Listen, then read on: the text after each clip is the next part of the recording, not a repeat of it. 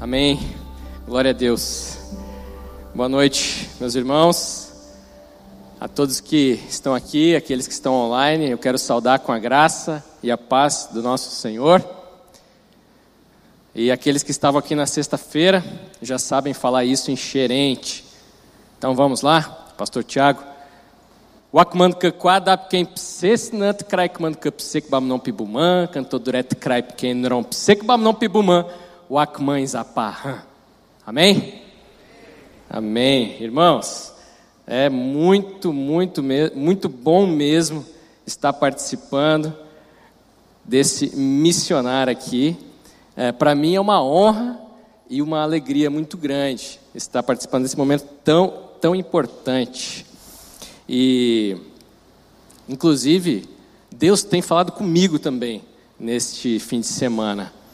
Ah, ontem, na pregação do pastor Eliezer, eu saí daqui pensando no meu contexto, quais são as cesareias de Filipe, como ele mencionou aqui. Lá, o povo xerente se divide em 80 aldeias. E algumas delas, o evangelho já chegou, e já transformou aquela aldeia. as pessoas vivem em paz, é uma aldeia mais limpa do que as outras, mas em outras ainda estão nas trevas, como estava a cidade de Cesareia naquela época de Jesus. Então, Deus tem falado, mas falou comigo de outra forma também, Uh, na questão da pregação mesmo, pessoal, o evangelismo pessoal. Eu não estou na aldeia onde eu falo de Jesus lá praticamente todos os dias, mas aqui onde eu estou agora, eu posso fazer isso também. E hoje pela manhã tive uma experiência muito interessante. Vi um, um homem da minha idade, nitidamente estava passando por algum problema, e Deus me mostrou que eu deveria ir até ele, conversar com ele, orar com ele. Foi o que eu fiz. Ele agradeceu e me contou o que estava acontecendo. Pude compartilhar da palavra com ele. Mas que interessante, Deus falou comigo também por meio da minha própria pregação de sexta-feira. Pouquinho antes de eu chegar aqui na igreja para, para o culto, recebi um telefonema. Um índio lá, vizinho meu, andou um pouco, achou um sinal, me ligou e falou: Pastor, a janela da sua casa está aberta. E eu pensei, eu fechei muito bem toda a casa antes de sair. Foi uma correria para sair, foi o decreto da FUNAI, ah, foi, foi saiu e a gente tinha que levou dois dias para sair de casa, arrumamos as coisas, o que deu para trazer no carro a gente trouxe, o resto ficou roupas, brinquedos das crianças, utensílios aí da cozinha, livros, impressora, tudo está lá. E eu subi aqui na sexta-feira e preguei que para entrar na missão você tem que arriscar e confiar na soberania de Deus.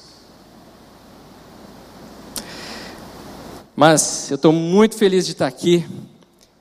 Receber o carinho também da primeira igreja Batista de Curitiba. Infelizmente a minha família não veio dessa vez, mas numa próxima com certeza estaremos juntos aqui.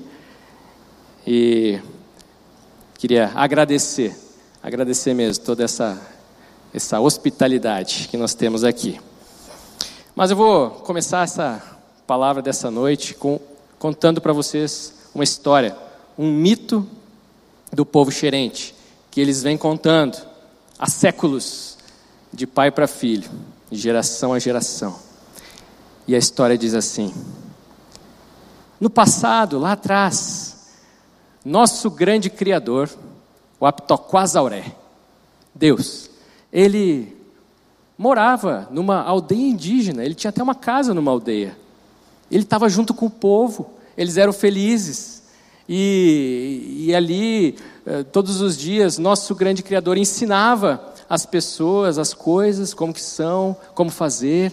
E eles conversavam e eram felizes. Um dia, nosso grande Criador decidiu ir morar no céu. Aí os índios ficaram um pouco tristes, mas mesmo assim, ainda era possível ir até lá visitá-lo. Então eles faziam caravanas, juntavam um grupo grande de pessoas na aldeia, faziam caravanas e andavam, andavam, andavam, andavam, saíam da aldeia, iam na direção do horizonte, onde o sol nasce, onde eles chamam o pé do céu, e de lá então eles subiam até o céu para se encontrar com o nosso grande Criador. E lá era a mesma coisa que embaixo, né? Lá eles conversavam, nosso grande Criador ensinava muitas coisas para eles, eles eram felizes, passava muito tempo lá. Um dia, numa dessas vezes que o grupo estava lá em cima, o Aptoquasauré, né, nosso grande Criador, falou assim para eles: Olha, dessa vez, quando vocês voltarem, vocês vão fazer todo o caminho de volta. Quando pisarem na aldeia, não olhem para trás ele deu uma ordem. Aí então aquele grupo voltou, todo o caminho de volta, caminharam, caminharam, caminharam, chegaram na aldeia. O que foi que eles fizeram? Desobedeceram, olharam para trás. E ao olhar para trás, eles viram o mar, que agora separava a aldeia do pé do céu.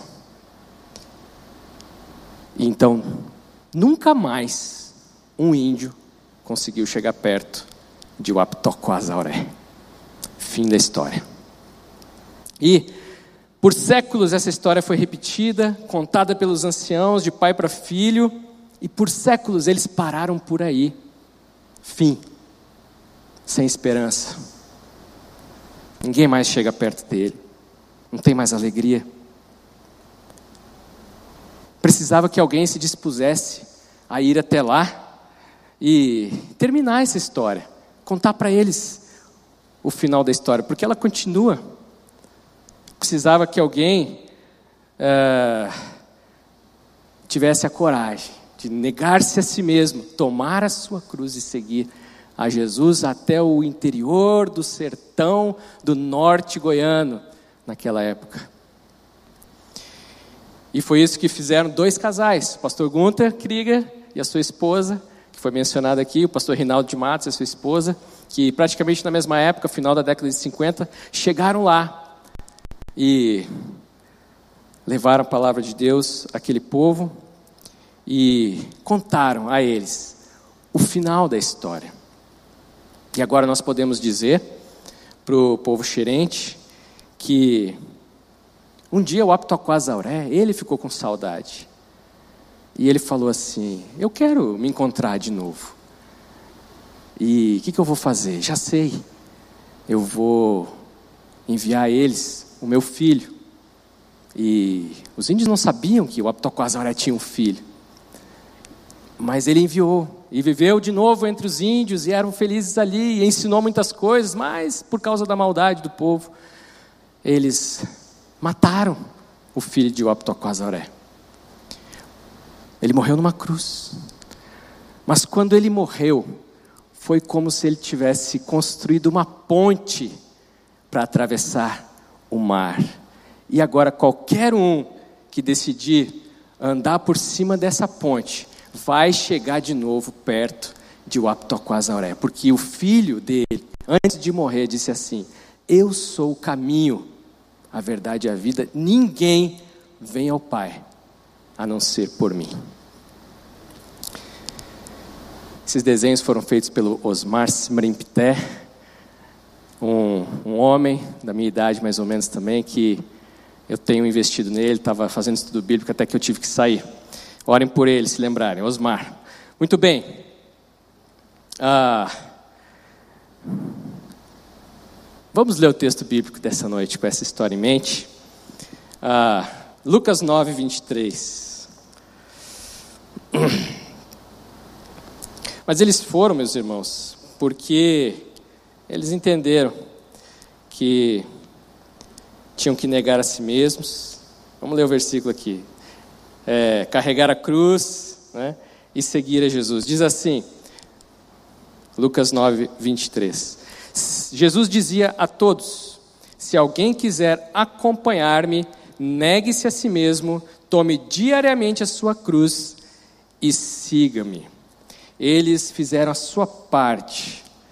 Eles fizeram isso, esses, esses dois casais. Mas outros também fizeram. Outros negaram a si mesmos, carregaram a cruz, seguiram a Jesus ao acompanhar em oração esses missionários, ao compartilhar seu apoio financeiro também, compartilhar seus bens para que eles estivessem lá durante agora mais de 60 anos, para abençoar aquele povo. E porque eles fizeram isso, agora o próprio povo xerente tem, tem eles próprios levado a palavra adiante, eles têm feito cultos nas aldeias, é, eles têm, é, eles próprios é, batizado seus próprios parentes. Aí a foto, um culto que teve há uns três, quatro fins de semana atrás, uma vigília de oração que eles fazem, isso aí é alta madrugada. Esse outro culto na nossa própria aldeia, muita gente foi. Isso agora, quando os missionários todos saíram, a missão não parou lá. Uh, e também fizeram batismos. Né? A próxima foto mostra o batismo no fim de semana passado. Seis índios se batizaram, índio batizando índio, índio discipulando índio porque nós temos trabalhado né, na formação da liderança da, da igreja xerente. Mas então nós temos esse texto. E no capítulo 9, aqui, no início dele, ah, é quando Jesus envia os seus discípulos. Podemos dizer que é quando os discípulos se tornam apóstolos, foram enviados a pregar, a ensinar, a curar. Logo em seguida, vem a primeira multiplicação né, dos pães, o único milagre que está registrado nos quatro evangelhos, aí é, ficou claro na, na vista de todos que Jesus era o próprio Deus encarnado. E então vem a grande confissão de Pedro, que nós vimos ontem também no outro evangelho, na pregação uh, do pastor Eliezer. Jesus diz, é, Jesus pergunta: Quem as pessoas dizem que eu sou? E aí tem as respostas, mas ele diz: Quem vocês dizem que eu sou? Vocês, meus discípulos. E aí Pedro diz: Tu és o Cristo, o Cristo de Deus. E então Jesus diz: Tá bom, mas o Cristo tem que sofrer, o Cristo tem que morrer e vai ressuscitar. E tem mais: quem quiser seguir o Cristo, quem quiser me seguir, também vai sofrer, também tem que morrer todo dia e tem que me seguir. Que dizem, é o Cristo, então vivam, não, ficam só nas, não fiquem só nas palavras. É para negar-se a si mesmo, morrer diariamente e seguir a Jesus. A missão não pode parar. E o crente quer fazer parte disso, e para fazer parte disso, ele vai negar-se a si mesmo, tomar diariamente a sua cruz e seguir a Jesus. Foi assim com aqueles cinco jovens americanos já casados, alguns até com filhos, que decidiram ir ao interior do Equador, lá na década de 50, para evangelizar indígenas. Um deles, Jim Elliot e Nate Sant, e outros três uh, estavam lá entre eles. E Jim Elliot ouviu falar dos Waurani, ou os Aucas, uma tribo de indígenas muito violenta, que matava todos aqueles que tentavam se aproximar deles, fossem brancos ou índios de outras tribos. Ah, e Jim Elliot sentiu no coração de ir alcançar esse povo, porque eles estavam morrendo sem conhecer a verdade do Evangelho.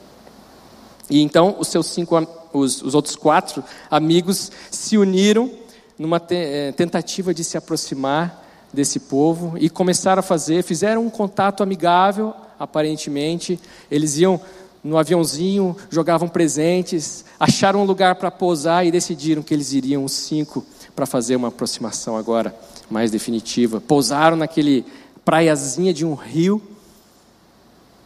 e ficaram esperando os índios se aproximarem. Pouquinho antes disso, um deles escreveu assim no seu diário: Tenho um só desejo agora, viver uma vida de abandono por Cristo e estou colocando toda a minha força e energia nisso. Talvez o Senhor me envie a algum lugar onde ainda não se conhece o nome de Cristo. Estou disposto a dar a minha vida por um punhado de índios. Nate Sant, o piloto, antes, antes, mesmo de, antes mesmo de sair dos Estados Unidos, ele tinha dito assim: Minha vida chegou a um ponto sem retorno.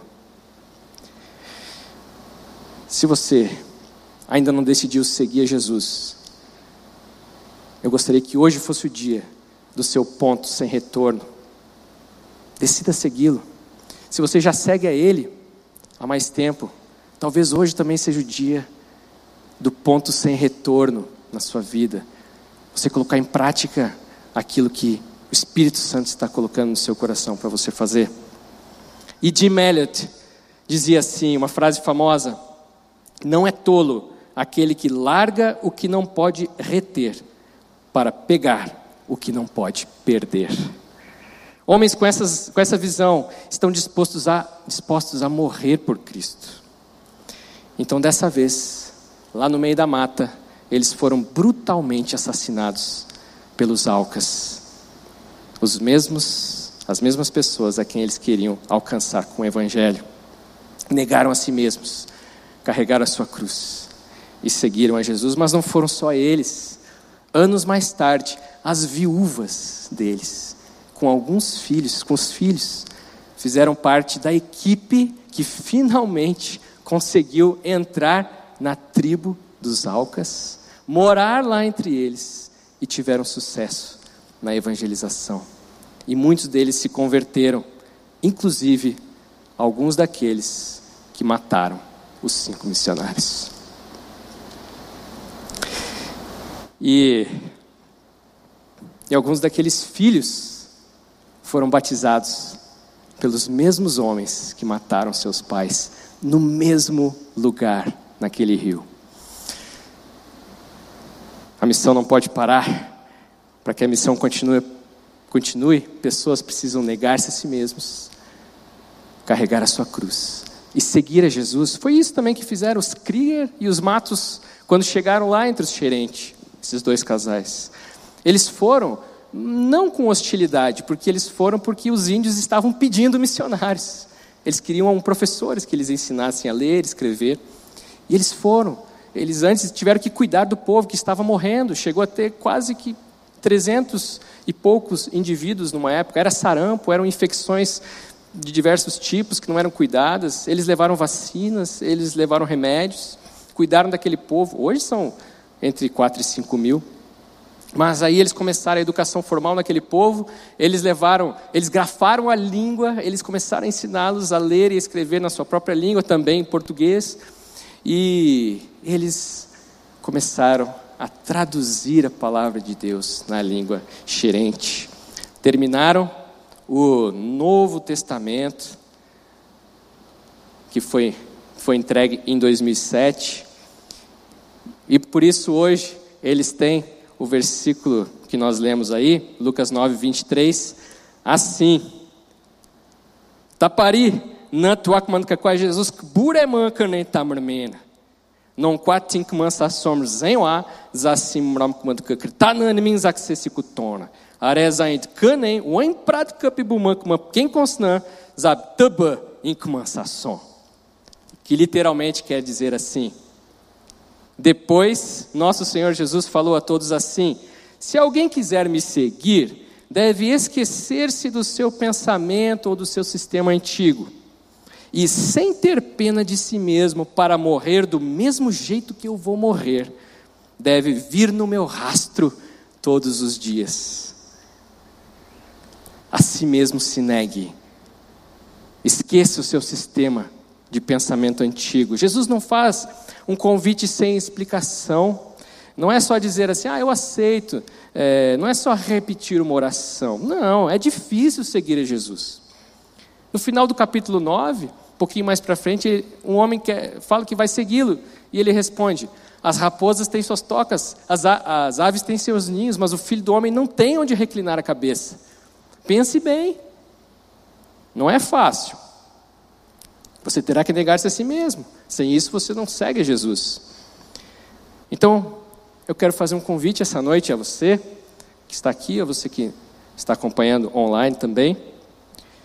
Convite é para você seguir a Jesus. Ah, andar por aquela ponte por cima do mar. Né? Mas saiba que não vai ser fácil. Se for fácil, na verdade, alguma coisa está errada. Hein? Ah, mas eu quero convidá-lo, porque se você tomar essa decisão, será a melhor decisão que você vai tomar na sua vida. Você que já está seguindo a Jesus há mais tempo, eu convido você a, a repensar a sua vida, arriscar-se, sair do conforto, uh, sair da zona de conforto, né, e entrar em algum projeto arrojado, arriscado para levar o evangelho a pessoas que ainda não não conhecem. Seja aqui, aqui em Curitiba, na sua cidade, seja em qualquer lugar do mundo ou do outro lado do mundo. Tem Jesus que diz, disse, segue-me, também disse, façam discípulos. E tem muita gente por aí que não conhece o evangelho verdadeiro. Tem muita gente por aí que também está ouvindo um evangelho falso, um evangelho errado, corrompido. E precisa de gente que vá até todos esses e lhes pregue o verdadeiro evangelho. Mas Jesus também disse: dia a dia tome a sua cruz, sem ter pena de si mesmo para morrer do mesmo jeito que eu vou morrer. Refere-se aqui a expor-se à perseguição ou ao sofrimento por seguir a Jesus. Todas as terças-feiras uh, eu pego um grupo de índios da nossa aldeia, põe no carro e a gente vai para outra aldeia, né, que ainda não tem uma igreja ou que a igreja está começando e vamos fazer um culto. E naquela terça-feira uh, estava ameaçando chuva, igual estava agora há pouco aqui. E eu pensei assim: uh, eles não vão querer ir, porque eles não gostam muito de chuva, eles têm medo. Na verdade, tem muito, muito caso de raio e pessoas que já morreram por raio lá. Então, eu achei que não, mas eles decidiram ir mesmo assim. Tudo bem, fomos, no meio do caminho a chuva começou e apertou. E eu falei: e aí, vamos continuar? Eles falaram: não, vamos, a gente já está aqui. E aí chegamos na aldeia e, claro, não fizemos o culto como queríamos, do lado de fora, debaixo das árvores ali, à noite, né? Mas ah, com a aldeia toda presente. Não deu. Nós entramos na casa do cacique, então foi só com ele e com a família dele. Aí o que, que nós fizemos? Cada um pegou um texto bíblico, leu e deu uma palavra para aquele senhor. E depois ele falou. E ele disse: Olha, que bom que vocês vieram. Porque eu me, ele tinha se convertido há pouco tempo, né? E ele falou assim: porque eu, porque eu agora sigo Jesus. O pajé aqui da aldeia, ele está me perseguindo e ele está me ameaçando. E aí nós demos uma palavra de consolo e falamos que ele tinha que ficar firme, ele tinha que expor-se à perseguição e ao sofrimento se ele queria seguir a Jesus. É assim mesmo e que ele tinha que ficar firme. Mas Jesus diz: siga-me, ou venha no meu rastro.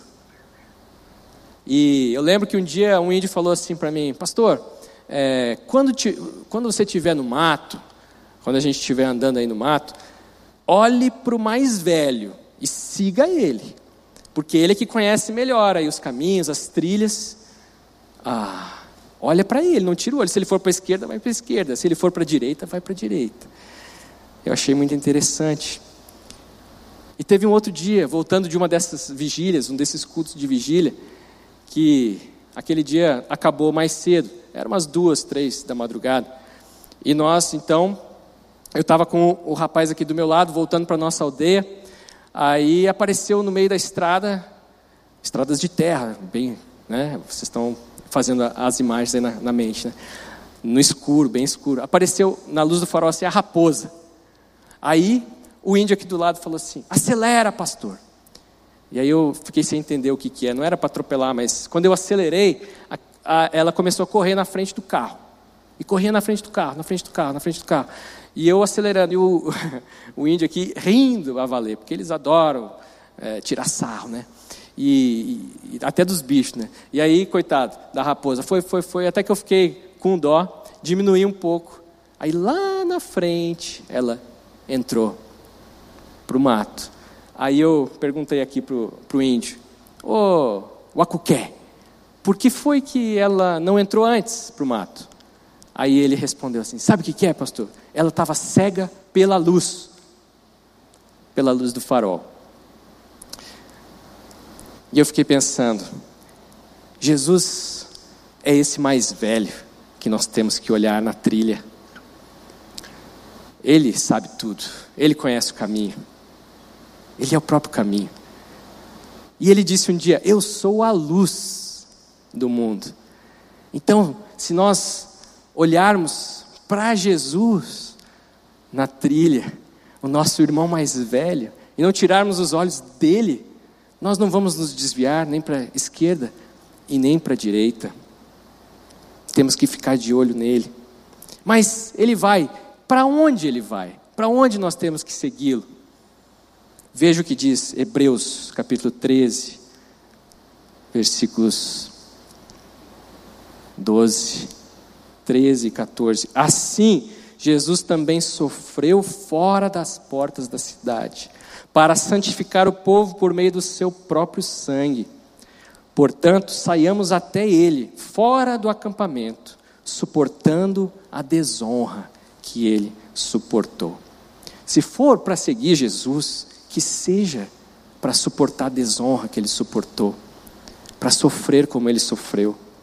Não adianta falar que tem paixão pelas almas, quer ganhar o mundo para Cristo, ama os africanos, mas não quer falar de Jesus para o vizinho, não quer abrir a boca na faculdade, não quer dizer que é crente nas redes sociais, tem vergonha.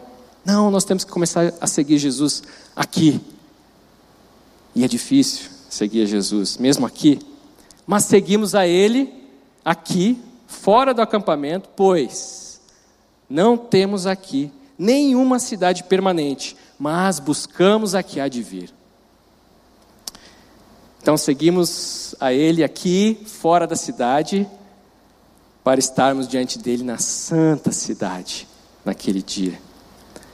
Seguimos a Ele pela trilha aqui, para estarmos em ruas de ouro quando estivermos lá.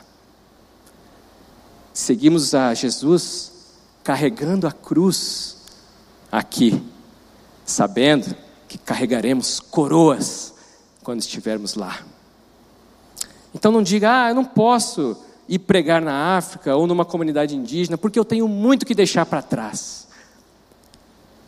Deixa eu te dizer uma coisa: você não tem nada comparado com a eternidade, você não tem nada. Não se iluda. Aqui não é para construir impérios ou reinos. Aqui não é para fazer dinheiro. Aqui é para negar-se a si mesmo, carregar sua cruz e seguir a Jesus. Aqui é para pregar, é para negar a si mesmo, carregar a cruz e seguir a Jesus e chegar lá com a missão cumprida. Uma última história, antes de nós cantarmos aqui um hino enxerente. Vou contar a história do seu João. Quando o pastor Gunter e a dona Wanda chegaram lá no meio do sertão, naquele fim de mundo, né, naquela finalzinho da década de 50, começo de 60, eles foram morar em uma aldeia e eles faziam reuniões, cultos na sua casa. E naquele começo eles traduziram alguns hinos ah, do português para o xerente e cantavam lá nos cultos e tal. E esse João, que era um jovem naquela época e que ele já era até casado, mas ele se casou muito cedo lá. Ele, ele, mas ele gostava mesmo de farra, ele gostava mesmo é, é, de fazer coisa errada. E então ele não ia nas reuniões, nos cultos. Aí o tempo passou, mas da casa dele ele ouvia o que acontecia, né? era perto. E aí passou o tempo, e eles se separaram. O pastor Gunther e a dona Wanda foram para outra aldeia, separou o caminho deles. E esse João, ele se tornou um pajé. Agora, o pajé é esse que, bom, vocês devem saber que os povos indígenas são animistas. Eles creem que tudo tem um espírito. Então tem o espírito da mata, o espírito do fogo, o espírito da terra, do vento, é? E esses espíritos, eles, eles que fazem as coisas na vida das pessoas. Eles que põem doenças, eles que causam tragédias. Então eles vivem com medo dos espíritos. É um povo que vive com medo. E aprisionado por isso. Mas tem os pajés, que são essas pessoas que podem manipular os espíritos. E aí então eles colocam doenças em pessoas e tiram doenças de pessoas. Então, se alguém tem um filho doente, leva ao pajé, para o pajé fazer lá o seu trabalho e tal, com os espíritos e tal, e para curar o menino. E ele recebe por isso um pagamento. E esse João, então, se tornou um pajé. Só que, nessa dele entrar para esse, esse ramo, né, para esse ofício, tem um preço, porque é uma posição de prestígio na comunidade, é uma posição é, elevada, né? Então, tem um preço, e o preço é alto. os espíritos exigem a morte de um filho ou de um neto. É impressionante como a gente vê isso lá. E agora esse seu João, ele pensou não, não, já não quero mais. E os espíritos tinham marcado com ele o dia que estariam na casa dele, para que ele desse a resposta se ia ser filho ou neto.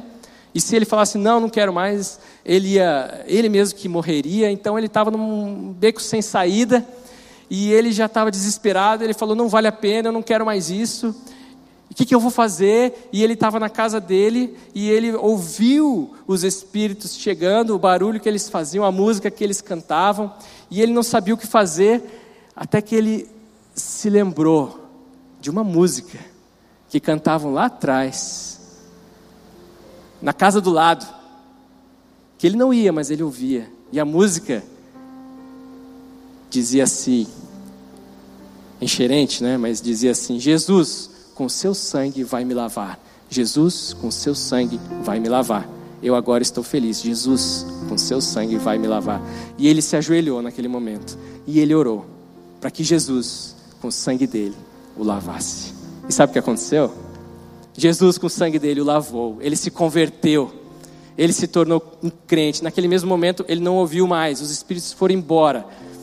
E ele decidiu, daquele dia em diante, que ele agora iria compartilhar essa mensagem com seus parentes. E que ele ia andar de aldeia em aldeia. Eu ouvi esse testemunho. Ele, ele foi no culto de vigília lá na nossa aldeia, quando eu ouvi esse testemunho. E ele falou: Agora é eu que vou cantar. E ele começou a fazer músicas de louvor a Deus. Por quê? Porque pessoas negaram-se a si mesmo carregar a cruz e seguir Jesus. E agora ele mesmo pode fazer isso. Ele sofreu perseguição, ele sofreu ameaças por ter tomado essa decisão, mas se manteve firme, deixou tudo para trás, todos os privilégios, mas fez o que Jesus disse para fazer. Vamos cantar o hino. É, Seguirei o meu bom mestre, porque foi assim. Eles gostam muito de música. Aí um índio escutou esse hino. Vocês conhecem, né? É, onde quer que for, irei seguirei o meu bom mestre. Agora deixa eu explicar, ele foi traduzir o hino, o índio. Aí o futuro, está no futuro, né? Seguirei. Só que o povo xerente, a língua xerente, tem três tipos de futuro. É, não sei se está passando aí no, no, slide. Os três tipos de futuro. Tem o futuro. É, como é que é mesmo? Indefinido. Futuro indefinido. Então, eu posso falar assim, o azaquacre. Na verdade está até faltando aí algum um objeto direto, mas vamos deixar assim, eu vou cavar. Isso pode ser hoje, pode ser amanhã, pode ser mês que vem, ano que vem até. Então o nosso vizinho lá falou assim, eu vou, pastor, eu vou fazer uma roça aqui nesse terreno aqui do fundo. Tá bom. Só que até hoje não fez, já faz uns dois, três anos. Mas ele vai fazer, é dele aquele terreno, porque ele falou que vai fazer. Então é futuro, indefinido. Mas aí então temos o futuro imediato. Se eu ponho uma partícula to ali no meio, ó, o atosar com a cre.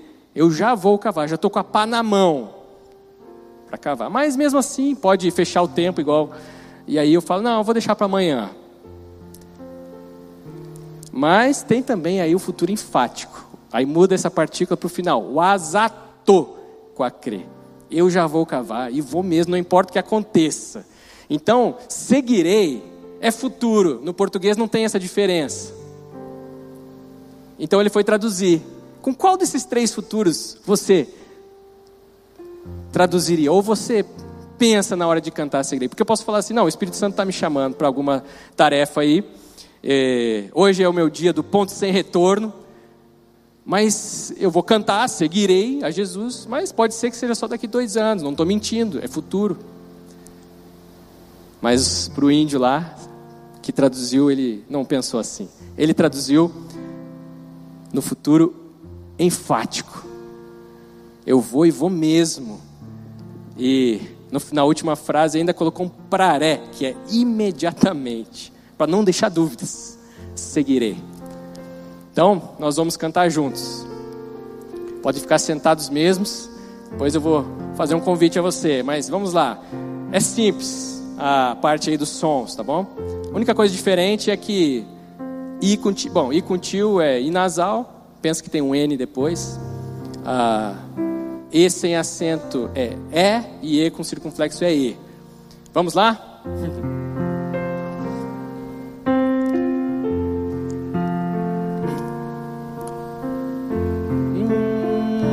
Waza toda kmansa som Waza toda kmansa som Ton momon da tinza torwa Waza to prarei morim Ah, vamos junto? Vamos lá, quero ouvir, não está dando para ouvir aqui. Waza toda mansa som Waza toda mansa som Ton momon da tinza torwa Waza to prarem morim Vamos para a primeira estrofe. Jesus wine krda are datin wai cup sewa ton momon datin zatorwa wazato prarei morir. Estribilho de novo. Wazato dakman mansa som, mais alto. Waza toda mansa som, ton momon da tizatorwa, waza to prarei morir. Agora eu quero convidá-lo. Se você está sentindo aí que o Espírito Santo está lhe falando, a tomar alguma decisão, talvez seja a decisão de seguir a Jesus pela primeira vez, talvez seja a decisão de chegar nesse dia do ponto sem retorno e obedecer à voz de Deus, entrar em algum projeto arriscado para Jesus, um projeto arrojado, arriscar e sei lá se é ir para algum lugar do outro lado do mundo, se é para entrar num projeto aqui da igreja, se é para fazer o, o curso aqui de missões, se é para dobrar a sua oferta missionária, não sei. Se você está entendendo que você está sendo tocado por alguma coisa, pelo Espírito Santo, e você quer dizer, eu vou, mas não vai dizer assim, eu vou, mas pode ser daqui dois anos. Eu vou agora e vou mesmo, imediatamente. Então convido você a levantar, ficar em pé e cantar mais uma vez o estribilho. O asa toda mansa som, o asa toda mansa som, ton momon da torwa wazatu prarem morim. Waptoquazauré. Muito obrigado, Senhor, por esse dia que o Senhor nos deu. Muito obrigado por essa noite em que podemos abrir a tua palavra e ler as palavras de Jesus, quando ele diz o que nós temos que fazer para segui-lo da maneira correta. Ó Deus, estes meus irmãos e amigos que se levantaram. Não sei qual a decisão que eles estão tomando e não sei, ó Deus, aquilo que o Senhor tem colocado no seu coração, mas eles estão dizendo: eu vou fazer e vou agora e vou mesmo. Então, ó Deus, eu peço que o Senhor confirme essa decisão nos seus corações, mostre-lhes o caminho, orienta, coloque pessoas na sua vida que possam orientá-los a tomar as suas decisões e que eles não voltem atrás, ó Deus. E que daqui, desse lugar, saiam pessoas para outros povos, que vão levar a tua palavra àqueles que ainda não conhecem, ó Deus, sem, é, sem se preocupar com a sua vida, é, deixando, esquecendo do seu sistema de pensar anterior e não tendo pena de si mesmo para morrer como o Senhor morreu. Ó Deus, muito obrigado, porque nós temos esse privilégio de seguir ao Senhor e não tem nada melhor do que fazer isso. Em nome de Jesus esperando o dia em que o encontraremos novamente na cidade celestial. Amém.